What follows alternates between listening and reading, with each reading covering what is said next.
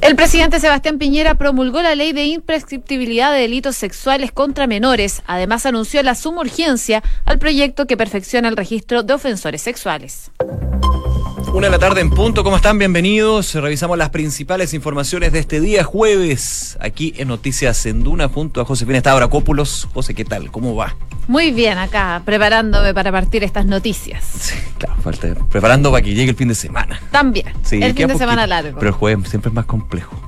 Es un arduo, camino que hay que. Ah, yo encuentro que igual es no, no es tan terrible. No es tan terrible. Está a la vuelta a la esquina el fin de semana. Me gusta eso. Oye, les cuento rápidamente qué nos dice la Dirección Meteorológica de Chile para la jornada del día de hoy. Está parcialmente nublado las calles de la capital y, por supuesto, la temperatura está cerca de los 12 grados de temperatura, una condición que se ha mantenido durante esta semana. La máxima podría aumentar y llegar hasta los 15, pero igualmente va a estar helado este día jueves. Una condición que se mantiene para los próximos días el fin de semana va a estar parcialmente nublado y no se prevén precipitaciones por lo menos aquí en Santiago. Les cuento también en Viña del Mar y Valparaíso, 13 grados de temperatura, nubosidad parcial y vientos de entre 25 y 40 kilómetros por hora. Concepción, 13 grados a esta hora, ya se alcanzó la máxima. Nubosidad parcial se pronostica durante toda la jornada de este día jueves. Y en Puerto Montt, precipitaciones durante las próximas horas débiles, eso sí, se habla de chubascos débiles en Puerto Montt y la máxima ya se alcanzó los 11 grados de temperatura. Te cuento qué pasa en las calles de Santiago, ahí con la información que entrega la UST, el Ministerio de Transportes, nos habla de eh, un... Em, a un camión detenido, de hecho, en General Velázquez, al sur del sector de Puerto Montt, ocupando la pista derecha. Hace un rato, una colisión múltiple, ojo, en la pista izquierda de ruta 5 al norte a la altura de Ñuble. El accidente genera congestión alta hasta departamental en la comuna de Santiago, la intersección también, o, la unión, digamos, con la comuna de San Miguel. Y en su minuto, eh, en el centro, pero hace bastante rato, eso sí, había una manifestación de los trabajadores de Walmart. Recordamos que están en eh, paralización, en, huelga, y eh, hubo un problema ahí en los recorridos cercanos a la Plaza de Armas, sin embargo ya debería estar restablecido, vamos a estar muy atentos a eso. También lo último que les puedo contar es un accidente en camino al volcán en la ruta G25, un tránsito temporalmente interrumpido, lo informa Autopista San José de Mayo. Una con dos minutos, partimos revisando las principales noticias en los titulares. El presidente Sebastián Piñera promulgó la ley que declara imprescriptibles los delitos sexuales contra menores de forma civil y penal. En la instancia, el mandatario además anunció la suma urgencia para la iniciativa que perfecciona el registro de ofensores sexuales, el cual ya fue aprobado por la Cámara de Diputados. Tras la decisión del Colegio de Profesores de continuar en paro y el llamado que hizo el presidente del gremio a deponer la movilización, la ministra Marcela Cubillos enfatizó que el problema no está en la propuesta hecha por el Ministerio de Educación. Esta mañana en Duna, la titular de Educación advirtió que no le corresponde a su cartera intervenir en un proceso interno del Colegio de Profesores. El gobierno se abrió al diálogo en los para los futuros nombramientos de la Corte Suprema. En medio de la decisión del PPD, la DC y el PS de rechazar la carta del gobierno para integrar el máximo tribunal, María Angélica Repeto, el ministro de Justicia reiteró que no se volverá al sistema de cabildeo, aunque afirmó que esta mañana que va a conversar siempre que sea posible. El ministro Alberto Espina afirmó que las críticas a la colaboración de las Fuerzas Armadas en el control fronterizo es buscar la quinta pata al gato. El decreto es muy simple y sencillo. Quienes van a detener en la frontera son carabineros y la PDI. Nosotros vamos a apoyarlos, aseguró el titular de defensa esta mañana en Duna. El subsecretario de Redes Asistenciales ofreció disculpas por la polémica frase sobre las reuniones sociales en las filas de los consultorios. Luis Castillo dijo en la entrevista que a alguna gente no le disgusta hacer filas en consultorios porque aprovecha de ser vida social. En Noticias del Mundo, un reporte de The New York Times indicó que este domingo iniciarán las redadas en contra de los migrantes indocumentados en Estados Unidos. La medida había sido anunciada por el presidente Donald Trump el pasado 18 de junio, pero luego fue postergada. El operativo se llevaría a cabo a lo largo de 10 ciudades del país durante varios días.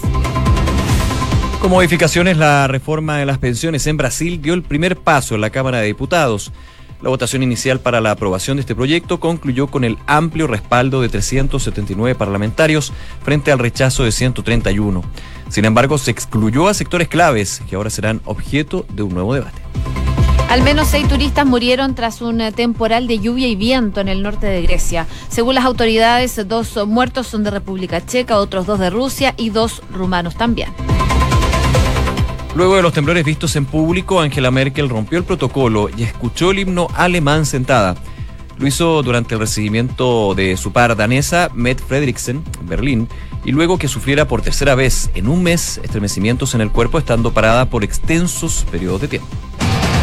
En el deporte, Francia, Haití y Corea del Sur van a ser los rivales de Chile en el Mundial Sub-17 en el sorteo realizado en la sede de la FIFA en Zurich. La Roja Sub-17 quedó en el grupo C del certamen que se va a disputar en Brasil entre el 26 de octubre y el 17 de noviembre de este año. Una de la tarde con seis minutos, revisamos las principales informaciones y claramente la decisión de eh, los profesores con respecto a seguir con el paro docente nacional es una de las grandes noticias que está haciendo y que está generando reacciones el día de hoy. Recordemos que ayer, alrededor de la medianoche, ya eh, se tenían los cómputos finales en una estrecha, pero muy, muy, muy estrecha votación con respecto a aprobar o no eh, la propuesta presentada por el Ministerio de Educación. De hecho, un 50,36% rechazó la propuesta y por ende eh, optó por seguir con este paro nacional. Estamos hablando de, fíjate José, 200 votos de diferencia. 200 votos de diferencia, nada. Y de hecho, ya a la, alrededor de las 7, casi 8 de la noche, el presidente del Colegio de Profesores, Mario Aguilar, cuando se presentaba un resultado preliminar con alrededor del 61% de los votos escrutados, decía que era bien estrecho lo que eh, se estaba dando en esta situación, así que evidentemente había que esperar hasta el final, pero que se iba a respetar el voto a voto, porque hay 200 votos de diferencia, pero finalmente se opta por esta eh, opción de seguir con el paro. Hay declaraciones del Ministerio de Educación, de la ministra, obviamente el día de hoy, donde de alguna manera se va delineando lo que serán las próximas conversaciones sobre este tema del paro nacional docente. Claro, hay varios puntos. Uno de ellos es el rechazo que tuvieron los profesores el día de ayer, que se hace principalmente a esta oferta que hace el Ministerio de Educación en la reunión que tuvieron con autoridades eh, y dirigentes el día lunes, donde se les ofreció el pago de un bono de 45 mil pesos trimestrales a los profesores diferenciales, siempre que hagan cursos de capacitación. Eh, ahí entonces fue cuando el presidente del gremio, Mario Aguilar, llama a replegar y a votar entonces y hace un llamado a votar en contra de continuar con este paro. Por supuesto, la decisión la tenía que tomar eh, los docentes que están capacitados para votar en esta votación que se realizó el día de ayer y finalmente, como tú decías, Nico, se opta por continuar con este paro que hoy cumple 38 días. Y hoy estuvo la ministra de Educación, Marcela Cubillos, ahí con los datos frescos de lo que fue esta votación y que da cuenta de la opción del Colegio de Profesores de continuar con este paro docente.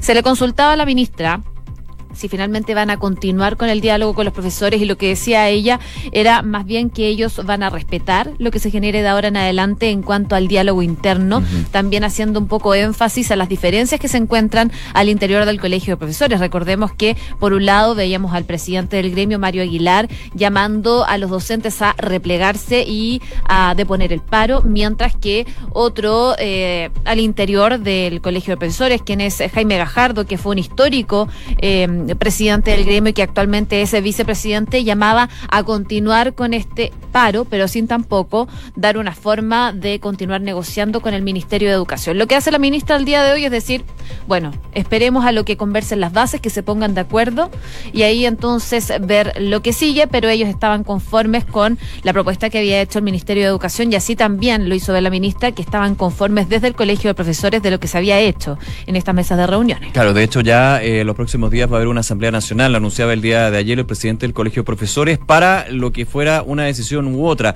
No eran 200, eran 255 votos, pero para entender de que era muy estrecha la diferencia por una opción de otra. Y en esta Asamblea eh, Nacional que va a convocar el Colegio de Profesores, justamente se va a ver cuáles son los lineamientos, recordando eh, un contexto no menor que ya durante la semana previo a esta votación que se hizo ayer día miércoles, el Colegio de Profesores, su directiva, llamó a replegar el paro a aprobar un proyecto, a aprobar una propuesta del Minedu que decía no lo satisfacían, pero que eh, la idea o el llamado era votar a favor de la propuesta, de poner el paro y seguir discutiendo los puntos, pero fuera de este paro nacional docente, lo que finalmente por este 50,36% se rechaza y sigue la movilización. Vienen las vacaciones de invierno, obviamente va a ser un tiempo donde eh, va a haber bastante conversación al respecto, pero eh, fíjate que es un punto relevante el que menciona la ministra Cubillos aquí en Duna.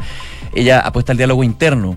Es decir, uno estaría por ahora, digo por ahora porque esto va día a día cambiando, descartando que haya una nueva solución alternativa propuesta por parte del Ministerio de Educación. Va a depender evidentemente de la conversación que te tenga en la Asamblea Nacional, que pasa por ejemplo con esta asignación que se estaba proponiendo para las educadoras diferenciales, no así para las educadoras de párvulos, que ha sido la gran piedra de tope. El eh, presidente del Colegio de Profesores, Mario Aguilar, también apuntaba a una propuesta que no lo satisfacía, pero que habían logrado algo y también eh, la discusión que se tendría sobre el cambio a la malla curricular, lo que ha sido la polémica por eh, los optativos de educación física y historia para terceros y cuartos medios. Así que hay varios temas, bueno, infraestructura, paro docente, hay otros elementos también que están ahí puestos en la mesa, pero el Ministerio de Educación entonces ya deja una señal clara. Como aquí la votación está completamente dividida, hay dos aspectos, hay dos frentes que están por eh, seguir el paro y otro que no. Eh, tiene que haber un diálogo interno y de ahí tomar las decisiones necesarias para, obviamente, finalmente en algún minuto encontrar humo blanco. Es muy estrecho porque ya durante la tarde se empezaban a conocer a través de redes sociales recuentos de votos que mostraban que la eh, diferencia era muy, muy, muy, muy baja entre una y otra opción, pero que iba sobresaliendo la alternativa de continuar con el paro docente.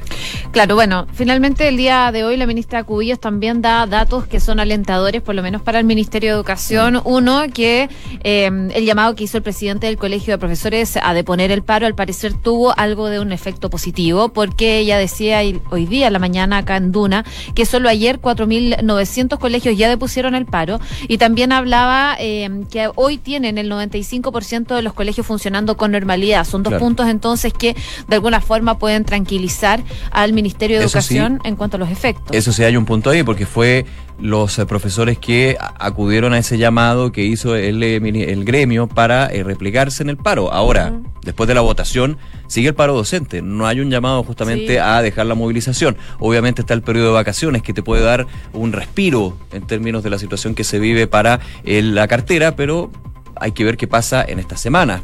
Si volvemos luego a las vacaciones de invierno a tener un paro que se va a extender y ahí estaríamos sumando, si vamos en 6, 7, 8, estaríamos casi por la novena semana. Estoy adelantándome obviamente, pero pensando en si esto se comienza a extender más. Oye, y solo un punto aparte eh, de lo que ha sido todo esto en tema educacional, porque el martes pasado se rechazó en la Cámara el proyecto que pretendía reponer la selección por mérito en los liceos de excelencia académica llamado Admisión Justa. Esta votación en general de esta iniciativa eh, marcó un fuerte revés para el gobierno porque se rechazó. Y en relación a este tema, la ministra Cubillos dijo durante esta mañana eh, los pasos que van a adoptar por parte del ministerio para lograr la tramitación de admisión justa. Dijo que no es eh, un tema tanto de estrategias legislativas, sino que aquí quedó en evidencia que tenemos una diferencia de fondo valórica y ética con la oposición en el Congreso.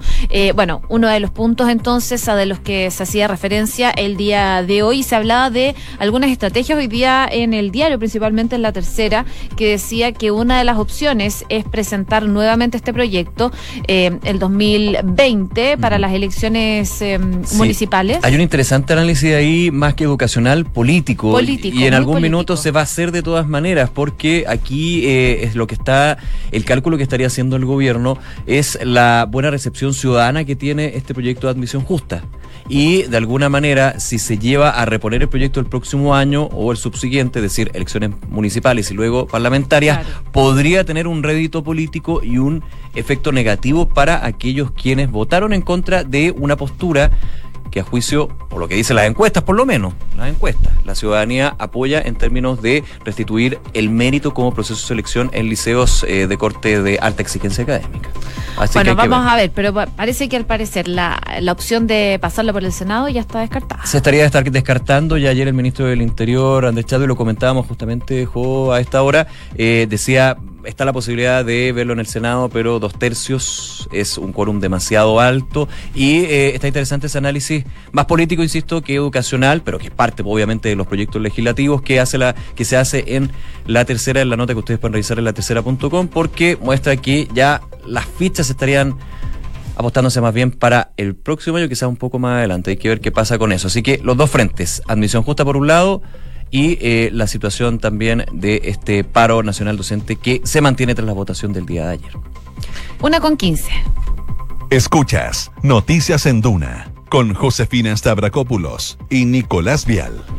Y buenas noticias, dio hoy día el presidente Sebastián Piñera, estaba planeada una ceremonia durante esta mañana en donde el mandatario eh, iba a promulgar este, esta ley que declara imprescriptible tanto civil como penalmente los delitos sexuales cometidos a menores de edad. Esto se concretó durante la mañana y con esta ley entonces se evita así que el paso del tiempo favorezca la impunidad de las personas que cometen este tipo de delitos. Y a la vez también hizo otro anuncio que va también un poco en relación con este tipo de temas, que es esta iniciativa que perfecciona el registro de ofensores sexuales. El presidente Sebastián Piñera, por supuesto, dio declaraciones durante esta mañana, dijo que hoy se promulga una ley que debimos haber aprobado hace mucho tiempo atrás y que declara totalmente imprescriptible los delitos tanto de naturaleza penal como de naturaleza civil que sean relacionados con abusos sexuales contra niños. A partir de hoy, el paso del tiempo no será nunca más un cómplice de los abusos sexuales. Es un paso entonces positivo para todo lo que es este tipo de casos que llama mucho la atención y que podría también ayudar a que aumenten las denuncias. Claro, el presidente Piñera decía que atreverse a hablar es especialmente difícil y más todavía cuando muchas veces deben enfrentar estructuras de poder enfrentar estructuras de poder, ojo con eso, que no comprenden correctamente cuál es su lealtad, porque la misión y lealtad de las organizaciones tiene que estar siempre con los abusados, los niños, niñas y adolescentes abusados en ese caso, y también todo lo que se ha eh, sabido con respecto a los abusos sexuales que muchos dicen, que tanto se demoran? Bueno, porque hay todo un proceso, todo un proceso que eh, también en términos de la estructura jurídica que existe, genera esta gran barrera que es la, la, la, prescripción del delito, que ahora, evidentemente, ya con esta promulgación cambia diametralmente. Y también hubo un anuncio que fue muy importante, ¿ah? que ya se había adelantado eh, antes, eh, ya que el presidente Piñera anunció suma urgencia para el proyecto que perfecciona el registro de ofensores sexuales, que es otra patita también súper importante para este cambio en las estructuras de poder que decía el presidente Piñera con respecto a temas tan delicados y ojalá que nunca existieran como son los abusos sexuales a menores. Oye, un dato importante respecto de esto último es que a este registro van a tener, acceso, digo, los Ceremis de Educación y Transporte. Esto, según explicó el presidente, va a servir para evitar que esos condenados, por ejemplo, se puedan acercar nuevamente a menores de edad en las escuelas o en los sistemas de transporte escolar, como desgraciadamente dijo el presidente, siguen ocurriendo hasta el día de hoy. Así que va a ser una medida de resguardo y una muy buena noticia a las que van a poder tener acceso tanto a los seremis de educación como de transporte. Así es. Una de la tarde con 18 minutos. Escuchas Noticias en Duna con Josefina Stavrakopoulos y Nicolás Vial. Oye, nuevamente la situación del subsecretario de redes asistenciales Luis Castillo es compleja. No por eh, la crítica y lo que ha salido desde la democracia cristiana, recordemos, por eh, las críticas hacia este, Luis Castillo con respecto a la situación de eh, Eduardo Frei Montalva. Nada que ver. Aquí principalmente es una frase en una entrevista radial, la que nuevamente pone los focos en el subsecretario de redes asistenciales con respecto a la situación de la salud pública y una frase muy desafortunada que de hecho tuvo que salir a corregir horas después el subsecretario Luis Castillo. Yo la tengo acá, la cuña exacta. Esto para que quede clarito, porque es mejor el entrecomillado para que no quede para ninguna que no duda. En duda. En una entrevista con Radio Santa María en Coyhaique, Castillo manifestó que las largas esperas en los consultorios tienen que terminar con la aplicación de tecnologías y con un cambio cultural, añadiendo que los pacientes siempre quieren ir temprano a un consultorio, algunos de ellos porque no solamente van a ver al médico, sino que es un elemento social de reunión social. Yo personalmente no creo que alguien quiera levantarse muy temprano en la mañana para ir a hacer vida social. Y el tema es que si uno lanza esa declaración siendo subsecretario de redes asistenciales, primero hay que tener muchísimo cuidado. Segundo, ¿Qué avala esto? La experiencia de una u otra visita, lo que le contó una u otra persona, con la crisis que vive la salud pública en Chile, que es histórica, especialmente con la situación de las largas filas eh, que se dan en los consultorios.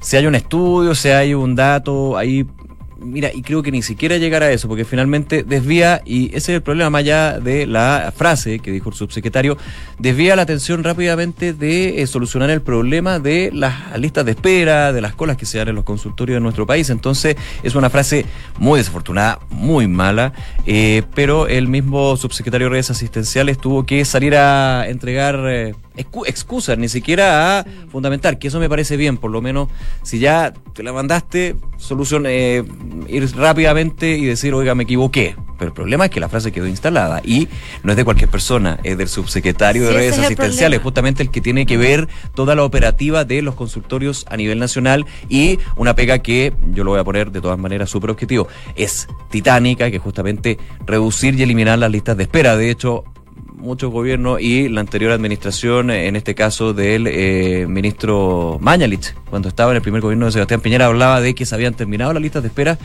Bueno, las listas de espera siguen siguen y desgraciadamente se van acumulando en algunos sectores.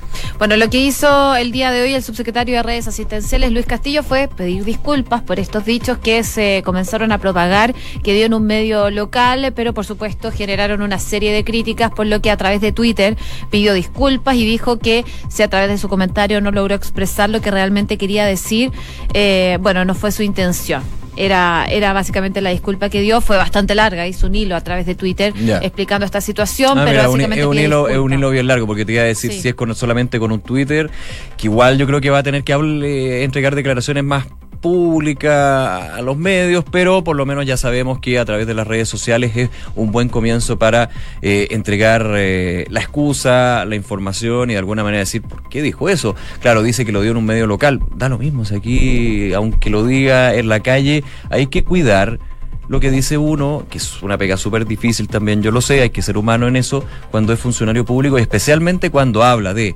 las listas de espera en los consultorios y eres justamente la persona que está encargada de manejar la logística y un trabajo, insisto, que es titánico, pero que este tipo de frases te desvían completamente el trabajo bueno que puede estar haciendo. Ese es el punto. Así que ahí está eh, la excusa del subsecretario Luis Castillo, que nuevamente, nuevamente está ahí muy complicado. Hay que decirlo. Una con 22. Escuchas Noticias en Duna con Josefina Stavrakopoulos y Nicolás Vial. Viajemos a Estados Unidos porque hay novedades. Este domingo está previsto, al parecer, que comience en Estados Unidos una redada masiva para poder deportar a unos 2.000 indocumentados que el presidente Donald Trump eh, anunció en pasado junio y que terminó retrasándose en su momento, pero ahora lo que hace eh, The New York Times es comentar que este domingo van a empezar estas redadas. El sitio eh, cita a dos trabajadores y un ex trabajador anónimo del equivalente al Ministerio del Interior estadounidense que relatan cómo la Policía de Inmigración va a llevar a cabo esta operación en 10 ciudades a lo largo de varios días. El objetivo son cerca de 2.000 personas que ya tienen una orden de deportación, pero que no la han cumplido. Es la nueva ofensiva entonces que tiene el presidente Donald Trump. No es un dato oficial, es una filtración y datos que le dan fuentes anónimas a The New York Times, eh, pero todo indica que esto podría ocurrir porque ya se había aplazado en su momento anteriormente. Claro, en este caso se habla de de 2.000 personas, pero ya el 18 eh, de junio pasado, eh, Donald Trump a través de su cuenta de Twitter hablaba y anunciaba la expulsión de millones de extranjeros ilegales. Así que si se cumple este, esta información que entrega The Washington Post, eh, que serían en 10 ciudades, como tú dices, José, entre ellas Houston, Chicago, Miami y Los Ángeles, sería solamente una, una primera fase, porque estamos hablando de 2.000 de, de 2.000 personas en esta primera fase para llegar a los millones de extranjeros ilegales que habla el presidente Trump. Así que ojo con eso, con todo lo que ha sido también el endurecimiento de la política migratoria de la administración eh, de Donald Trump. La Casa Blanca ha sido muy criticada justamente por esta situación. Recordemos lo que sucedía con estos denominados campos de refugiados, de niños que eran separados de sus padres en las fronteras con Estados Unidos, lo que ha sido también la pelea de la administración del presidente Trump con, eh, eh, con AMLO, con el presidente mexicano, debido a la exigencia que le, hace Estados Unidos a los países fronterizos de eh, mantener a raya lo que es la ola migratoria al país del norte. Así que Si se cumple esto, eh, va a ser bien polémico y habrá que ver también cuáles son eh, las medidas que se llevan. Ojalá que si se hace, sea de la manera más humana posible. No, no sé cómo decirlo de otra manera, digamos. Oye, dos datos a destacar. Uno es que al principio del mandato de Donald Trump, eh, él prometió triplicar a estos agentes de migración y expulsar del país a los 12 millones de indocumentados que se calcula viven en Estados Unidos. Eh, lo primero no lo ha hecho y lo segundo ya es casi imposible. Y según los propios expertos, eh, el departamento apenas tiene 20.000 agentes en todo el país, así que la situación es bastante complicada. Y el punto dos que quería hacer mención es eh, que se vienen unas elecciones presidenciales y el tema migratorio, por supuesto, le da bastantes réditos a Donald Trump, que se está postulando nuevamente a la Casa Blanca. Claro, ya le dio la campaña pasada, cuando muchos decían cómo va a ganar Trump hablando a eh, familias de migrantes de distintas nacionalidades que cuiden su, nacionalidad, que cuiden su empleo. Bueno, finalmente ganó cuando se daba un dato que no era, que no era menor, cuando habían terceras generaciones de inmigrantes que llegaron eh, ilegales a Estados Unidos, que luego regulariza la situación para la tercera generación y esa tercera, tercera generación los nietos, por así decirlo, son los que votaron a favor de Donald Trump porque decían, bueno, yo vengo de familia inmigrante, pero ya no quiero más. Entonces, eh, esto va a ser también eh, analizado de una manera importante, como tú dices, José, políticamente pensando lo que van a ser las próximas elecciones y eh, la situación que tiene Donald Trump para una eventual reelección. Una con 25, revisamos las principales noticias en los titulares. El presidente Sebastián Piñera promulgó la ley que declara imprescriptibles los delitos sexuales contra menores de edad de forma civil y penal. En la instancia, el mandatario además anunció la suma urgencia para la iniciativa que perfecciona el registro de ofensores sexuales, el cual fue ya aprobado por la Cámara de Diputados. Tras la decisión del Colegio de Profesores de continuar en paro y el llamado que hizo el presidente del gremio a deponer la movilización, la ministra Marcela Cubillos enfatizó que el problema no está en la propuesta hecha por el Mineduc. Esta mañana en Duna, la titular de Educación advirtió que no le corresponde a su cartera intervenir en un proceso interno del Colegio de Profesores. El gobierno se abrió al diálogo para los futuros nombramientos de la Corte Suprema. En medio de la decisión del PPD, la Democracia Cristiana y el Partido Socialista de rechazar la carta del gobierno para integrar el máximo tribunal, la jueza María, Angela, María Angélica Repeto, el ministro de Justicia reiteró que no se volverá al sistema de cabildeo, aunque afirmó esta mañana que conversar siempre será posible. El presidente Sebastián Piñera salió a defender esta mañana el decreto que permite a las Fuerzas Armadas colaborar en la frontera en medio de las críticas. El mandatario señaló que sé que algunos han manifestado críticas, pero yo quiero decir que como presidente de Chile estoy absolutamente convencido de que mi deber y obligación es proteger a los niños jóvenes y a todos nuestros compatriotas del flagelo de la droga. El subsecretario de Redes Asistenciales ofreció disculpas por la polémica frase sobre la reunión social en las filas de los consultorios. Luis Castillo dijo en una entrevista que a algunas personas no les disgusta hacer filas en los consultorios muy temprano porque aprovechan de hacer vida social. En Noticias del Mundo, un reporte de The New York Times indicó que este domingo iniciarán las redadas en contra de los emigrantes indocumentados en Estados Unidos. La medida había sido anunciada por el presidente Donald Trump el pasado 18 de junio, pero luego fue postergada. El operativo se llevaría a cabo a lo largo de 10 ciudades del país durante varios días. Con modificaciones, la reforma a las pensiones en Brasil dio el primer paso en la Cámara de Diputados. La votación inicial para la aprobación del proyecto concluyó con un amplio respaldo de 379 parlamentarios frente al rechazo de 131. Sin embargo, se excluyó a sectores claves que ahora serán objeto de un nuevo debate. Al menos seis turistas murieron tras un temporal de lluvia y viento en el norte de Grecia. Según las autoridades, dos muertos son de República Checa, otros dos de Rusia y dos romanos también. Luego de los temblores vistos en público, Angela Merkel rompió el protocolo y escuchó el himno alemán sentada. Lo hizo durante el recibimiento de su par danesa, Met Fredriksen, en Berlín, y luego que sufriera por tercera vez en un mes estremecimientos en el cuerpo, estando parada por extensos periodos de tiempo.